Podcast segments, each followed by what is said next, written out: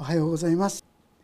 ロマ書のいよいよ8章最後まで来ました。ロマ書の中にはですね私たちが大切にすべき教理と言いましょうか土台と言いましょうかそういったことが記されていますね。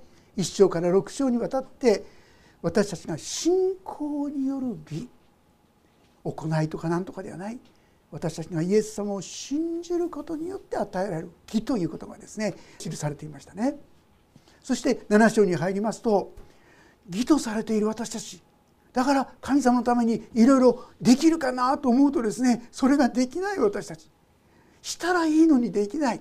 しちゃいけないことをやってしまう。情けない私たちにそんなことが記されています。ああもうダメなのかな。惨めな人間だ。でもそんな私たちに発祥に入りますともはやですねキリストイエスにあるものは決して罪に定められることはない。ああ私たちは本当に大丈夫なんだそのことが書いてあったある意味で福音と言われるもの真髄がですねそこに書いてあるさらにこれからは成果そして栄華とですね素晴らしい神様の旅路をですね進んでいくことができるわけですがこの8章今日のところはその福音のある意味で一つの結論まとまりということができるかと思いますね。もう一つのことをしっかりと共に覚えさせていただきたいと思います。31節から読ませていただきます。ではこれらのことについてどのように言えるでしょうか神が私たちの味方であるなら誰が私たちに敵対できるでしょう私たち全てのためにご自分の御子さえも惜しむことなく死に渡された神がどうして御子と共に全てのものを私たちに恵んでくださらないことがあるでしょうか。大切な言葉がですねここにあります。私たちが本当の意味でこの勝利と言いましょうか。祝福の中に歩む秘訣そこにはそれはここに神が私たちの味方であるなら。いかがでしょうか？皆さんこのことを本当に受け止めていらっしゃいますか？神が私の味方である。もともとの言葉。ではその側に立ってくださるというような意味合いなんですけども。これはですね私たちにただ自分に都合の良いことが起こるというそういうことではありません。事柄で言えばちょっと都合悪いと言いましょうか。嫌だなと思うこともあると思います。でも本当の意味で私たちのために良いこと。本当の意味での私たちの味方になってくださる。全てのことを働かせて益としてくださるとはまさしくそういう意味ですね。さあそういう意味で神が私たちの味方。でもそう言われてもっていう方結構いらっしゃるんじゃないでしょうか。でもなんだかいつもですねいじられてると言いましょうか。お前罪をこんな持ったままでこんなお前がそんな神様の祝福に預かることできるのか。なんか責め立てられているような感覚もないわけではないそんなことがあるかと思うんです。でもはっきり「はあ神は私の側私の味方なんだ」このことをはっきりまず受け止めていただきたい。どうして神の味方ということができるんでしょうか神が私たちに敵対するとするならばどうして敵対するんでしょうかそれは私たちが罪を犯すからでしょ。あるいは罪をほったらかしにするからでしょ。ちっとも変わっていかない。変わらない。だからじゃないですか。でも先ほど言いましたね。1章から6節章まで語ったことは何ですか。御子イエスの十字架はそういう弱さを完璧に許してくださった。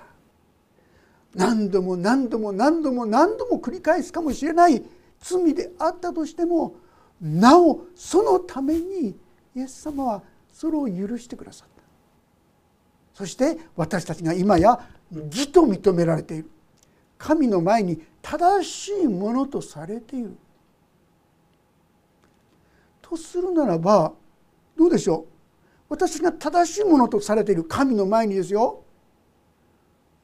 ば神が敵対する理由がありますか？神は本当に私たちの味方なんですよ。そしてこのことが本当に受け取れるようになってくるとだんだんだんだんとある意味で怖いものがですねどんどんどんどんなくなって確信平安の中に歩むことができるようになる。ああ神は私をいつも責め立てている方じゃないんだ。その責め立てていることの全てはもう十字架によって解決されているんだ。ここにしっかりと立っていただきたいのです。ですから神が私の味方であるなら誰が私たちに敵対できるでしょうか。こういうわけであります。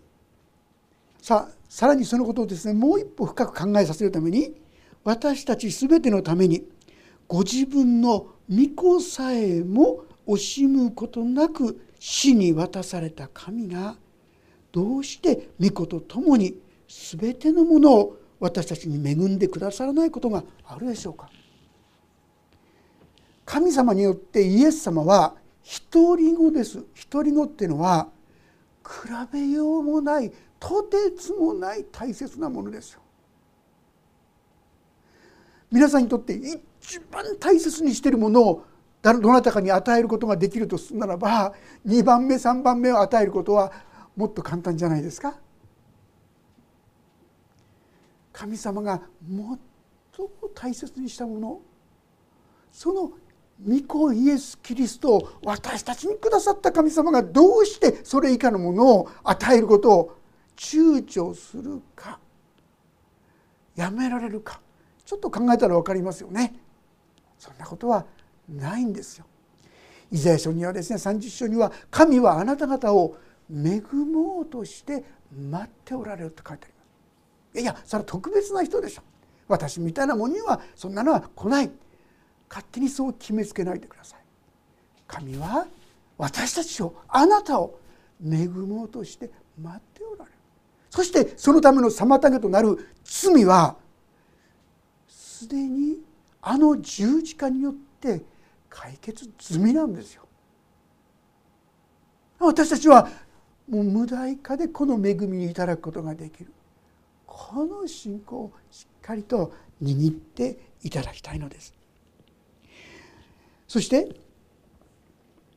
33節にこんなことが記されています。誰が神に選ばれた者たちを訴えるのですか？神が義と認めてくださるのです。誰が私たちを罪ありとするのですか？死んでくださった方いやよみがえられた方であるキリストイエスが神の右の座につきしかも私のために取りなしていてくださるのです。時々皆さんあるでしょ？いや私はねやっぱり神様に対していい加減な生き方しかしてないしこんな私じゃ神様からそんな恵みいただけるはずがないよ。私はダメですよ。こんなふうにすぐに思ってしまう。知ってください。それ誰が言ってるんですか？答えは悪魔サタンですよ。サタンであり悪魔であり。もう一つ付け加えるならばあなた自身です。あなた自身が抱いてしまって許されているのに許されていることを受け取らない在籍感があなたに思わせているものなんですよ。御子イエスの血は全ての罪からもう清めてくださっただから神は私たちの味方になってくださっているんですだから神様は私たちに良きものを注ごう注ごう。もし私たちが心を開いて受け取ろうとさえなさるなら神はそれを無限に与えようとしてくださっている。こういう世界に今私たちが導かれているってことを本当に受け取ってこられたでしょうか。それよりもお前みたいなものがそんな恵みに預かるはずがない。お前みたいないい加減なものが神の祝福を受けるはずがないなどと言ってこのサタンの声に聞いてしまってそして自分なんか自分はダメに決まっているそんなふうに勝手に思い込んでしまっている秘め込んでしまっているそういうことがないか。それは悪魔サタンそしてあなた自身の財石官が語っていることだということをどうぞ忘れないでいただきたいと思います。この方は死んでくださった。これ分かりますよね。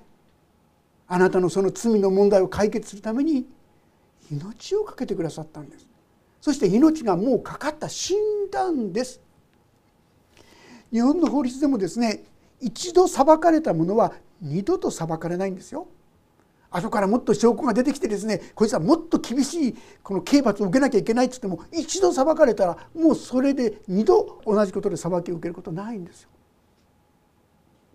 イエス様がその罪のために一度裁きを受けてくれたんです。そのことを受け取ったあなたに対して二度とあなたの罪の裁きを求めることはないんですよ。ああ私はもうそういうことを求められていなかったんだ。ぜひぜひこのことを覚えていただきたい。そればかりかここで強調しているのは死んでくださった方いやよみがえられた方であるキリストイエスが神の右の座につきしかも私のために取りなしていてくださる。こういうんです。死んでくださった。これはまあ分かりやすいです。罪の身代わりとして死んでくださった。でもね今は死んで終わりじゃない。死から死を打ち破る力。よみがえりの力を持って今イエス・キリストは生きておられる。そしてそのよみがえりの命を持って私たちを強め祝福しようとしてくださっている。恵もうとしてくださっている。そればかりでなくてこの方が取りなしてくださるっていうんです皆さん。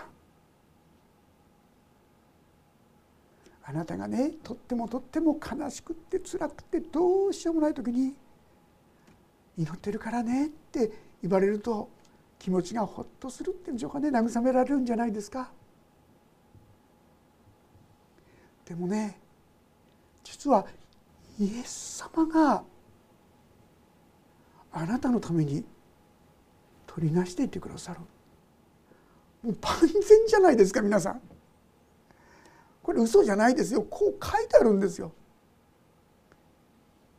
イエス様が私のために取りなしてくださってる、はあ、もうこれだけでもあじゃあ大丈夫だって思えるほどじゃないですか。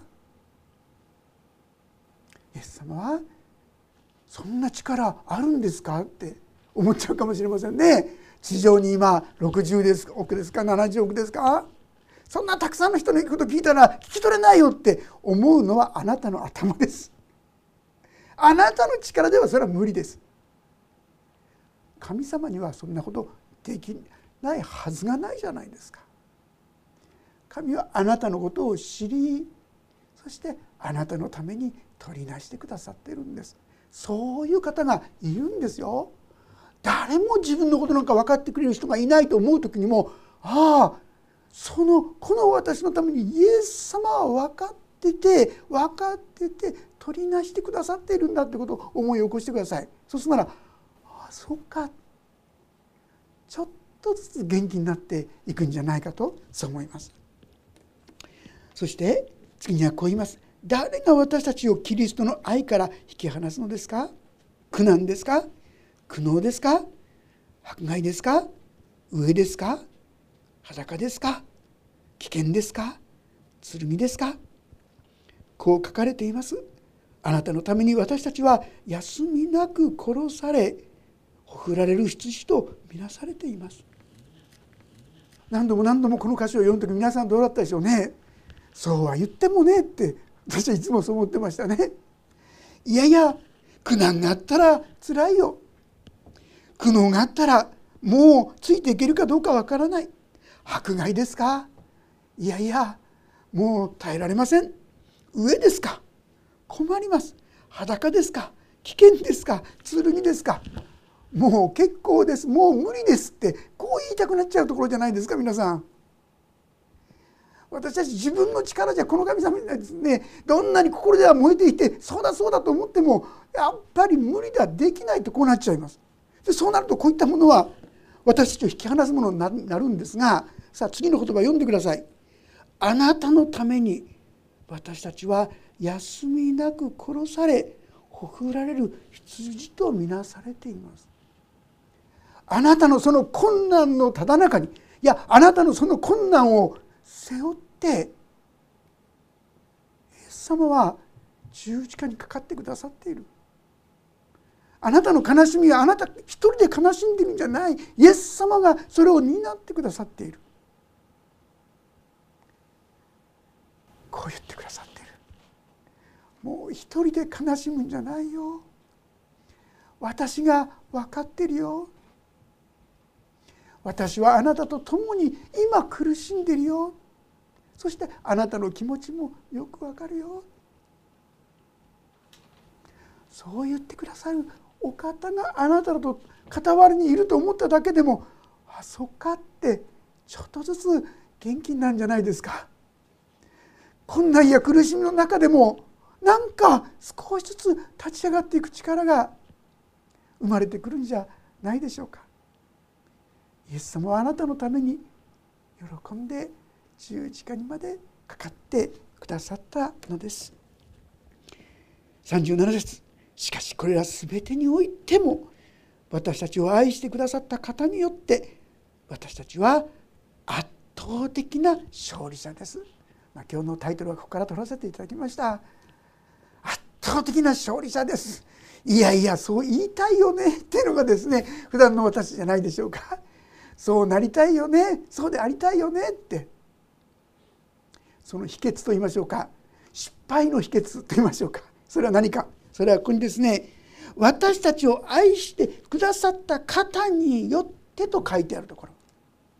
皆さんあなたはご自分の力で戦ってたと思いませんか？ご自分の本当にこう能力で何とかしようと思ってこなかったでしょうか？その中にイエス様をお迎えする神の力よみがえりの命をですね私たちはこの体からいただくことができるんですよ。そしてこの方によって私たちは勝利する時になんとそれは圧倒的な勝利者となる。私が自分で頑張って頑張って一生懸命ですねもう忍耐して我慢して頑張ってやってもなかなかことがちっとも進まないのにイエス様と言ってですねイエス様にそれをお委ねした時にスーッと道が開かれていったそんな経験をした方も方も何人かいらっしゃるんじゃないかと思います。神様は神の力私たちの頑張りによってと言ってないんです。神の力によって神に頼ることによってそこを乗り越えていくことができると教えてくださっているのであります。38節。私はこう確信しています。死も命も見つかいたちも支配者たちも今あるものも後に来るものも力あるものも高いところにあるものも深いところにあるものもその他のどんな被造物も私の主イエス・キリストにある神の愛から私たちを引き離すことはできません最終的な結論がここに記されているわけですがさあこれもですねただ言われるといやいやそうでもないですよってですね私たちはそんな簡単に勝利できませんよって思う心が結構あると思うんですがちゃんと御言葉を読んでいきましょう。えー、私はこう確信しています。死も命もと書いてあります。皆さんあなたの死はどうなりましたか？罪から来る報酬が死ですとありますが罪の支払う報酬はどうなりましたか？十字架によってあがなわれたんです。清められたんです。ですからもはや私たちはその死を憂う必要がない。まあ変な言い方ですがもし私たちが死ぬとですね、まあ、経験してないから分かりませんけどもおお私は自分の体から出てきたんだみたいなですね。私自身はもう死にませんよ。イエス・キリストを信じた命はずっと生きてます。死なない命。死も打ち破る命が今やイエスをイエス・キリストを救い主と信じた皆さんのうちにすでに与えられてこの命が打ち破られたんです。皆さん。死がもう打ち破られたんです。そして死に負けない永遠の命があなたのうちに宿っている。もうそういったものにも支配とらわれることはない。ましてやあらゆる被造物に私たちが負けるはずはない。全てのものに打ち勝つ力がある。でもここも秘訣は何ですか？それは私たちの主キリストイエスにある神の愛からとこう書いています。39節の真ん中にですね。秘訣はあなたの力あなたの信仰深さあなたの立派さじゃないんですよ。神の愛神の愛があなたを捉えそうですね。最初から神があなたを召し召してくださったから今皆さんここにいらっしゃるんでしょう。神を求める気持ちが与えられたでしょう。そしてついにはイエス・キリストが私の罪のために死んでくださった。これが分かった。ついにはその結果それは精霊が皆さんのうちに宿ってくださったから。でこの精霊の力によって私たちは新しいものに変えられていく。この力があなたを神の愛から引き離すことはない。自分ではもうダメだと思うことがあったとしても結果としてあなたはしっかりイエス様につながっている。こういうことになるんですね。前に何度かお話しした小林富次郎さんという話覚えていらっしゃいますか？この方はですね。マッチのこう軸を作ったりですね。あるいは石鹸なんか作る方だったんですが、まあ、実は東北の地それも石巻の地ですね。やってきてそしてあのそこで町工場をですねでっかいフランスから機械を立派な購入してマッチの軸を作ろうとしたわけですが大変な台風だったんでしょうか嵐だったんでしょうか。結局購入していたこの材木が全部流されてしまった。流されただけじゃないそのでっかい材木ですからあっちこっちですね危害を加えて損害を与える。高いお金で購入したその機械もですね全部もパーですよ。ああどうやってこれから生きていけばいいんだもうこれは死んでお会いするしかないと言って彼はですね北上側のとこにですね乗った時にふと思い出したんですよ。彼は実は洗礼を受けてたんですね。そして洗礼を受けた時に牧師からいただいた御言葉を思い出したんです。もし開けられたらご一緒に読んでみましょうか。ヘブル人への手紙の12章ヘブル人への手紙の12章の11節というところなんですけどももし開けられたらご一緒に読んでみたいと思います。ページが454ページ開けにくい方はどうぞ聞いてください。それではヘブル12の11ご一緒に読みしましょう。3はい。すべての訓練はその時は喜ばしいものではなくかえって苦しく思われるものですが後になるとこれによって鍛えられた人々に義という平安の実を結ばせます。この言葉がその洗礼の際にいただいた言葉だったんですがこの言葉がその時に彼の頭によぎったんだそうです。そしてその言葉特にこの「訓練」という言葉前の訳では試練だったんですね。でその時に彼の中に「ああこれは試練か」試練ということならこれも神の手の中にあることだ。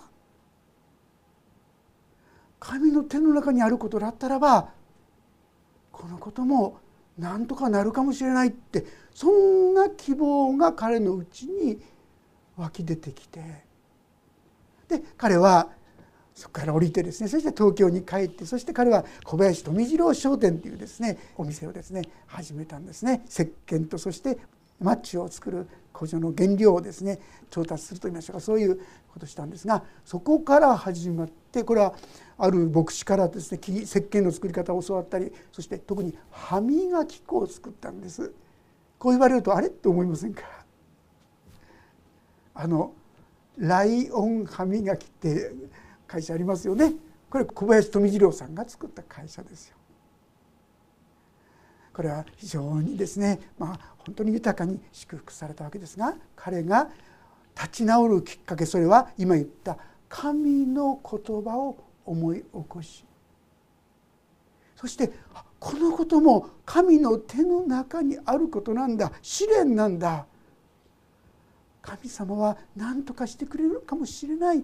そんな希望から彼は前に向かっていく力が与えられた。さあ今日私たちはこのロマ書を通してすでに聞いている知っていることでありますがもう一度知っていることを確認していきたいと思います。イエス・キリストはあなたのために死んでくださったんですか？これを信じるならばあなたの罪はもうすでに許されています。罪が許されているなら神があなたに敵対なさることはありません。じゃあ私が出会うあの苦しみや悲しみや痛みは何ですか？敵対じゃないんです。今も読んだ支援なんですよ。訓練なんですよ。神様もそのことをご存知です。ですから超えられないことはない。必ず超えさせてください。それは試練という意味ですよ。そして神様は私たちの味方だ。でもここで間違いでないでほしいのは自分に都合いいことばっかりやってくれる。そういう意味じゃないですよこの味方っていうのは。本当の意味で私たちにとって良いことをしてくださる方。例えば私がですね何でもかんでもうまくいくことを願う。私はそう思いますよね。でも何でもかんでもうまくいったらどうなりますか？私の心はあっという間にプンプンプンとですね鼻が高くなってですね何でもかんでも上から目線でですねゆったりやったりする傲慢なもの傲慢なものになってしまうと思いませんか？ある程度の試練や困難があってこそ私たちはへり下って神と共に歩む。この生き方ができるだから神様あえてそういう困難や試練も痛みや悲しみもお許しになっているまたそう考えることによってこれは永遠じゃないし無駄じゃないしなんとかなるんだなそういう希望を持って歩むことができるでしょう。神はあなたの味方なんです。だからあなたもどんな中であっても絶望がないんです。いやそればかりか。圧倒的な勝利者となる。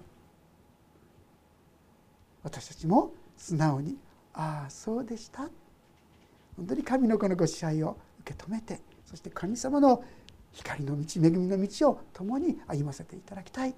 神はあなた方を恵もうとして待っておられる。この恵みをですねもっともっといただくお互いとさせていただきたいと思います。お祈りをいたします。天の神様皆をたたえます。私たちは不信仰なものです。あなたに従うことはほとんどありません。あなたを愛することが本当にごくわずかしかありません。でもそんな私たちの一切の罪はあなたが受けてくださいました。私が通る苦しみイエス様はそのためにも十字架にかかってくださいました。そしてそれを共に担ってくださる。神様そのことを私たちはすぐに忘れてしまいます。どうぞ私たちの側に立ってくださる。私たちの味方となってくださる。この神様をいつも見上げる我らとさせてください。そして困難や試練の中でもなお希望を喜びをそして勝利を見上げるものとしてくださるようにお願いします。御手に委ねます。今苦しみの中今痛みの中今困難な中を歩んでいる方がおられるでしょう。どうかそこにも主がおられる。そしてイエス様が味方だと。主よ。それを受け取る信仰どうかあなたが授けてください。そして前に向かって上に向かって立ち上がっていく力を注いでくださるようにお願いします。主の勝利が少しずつ少しずつでもお一人人のうちに豊かに注がれるものでありますように。イエス様の皆によって祈ります。アーメン。もうしばらくそれぞれに応答の祈りをお捧げください。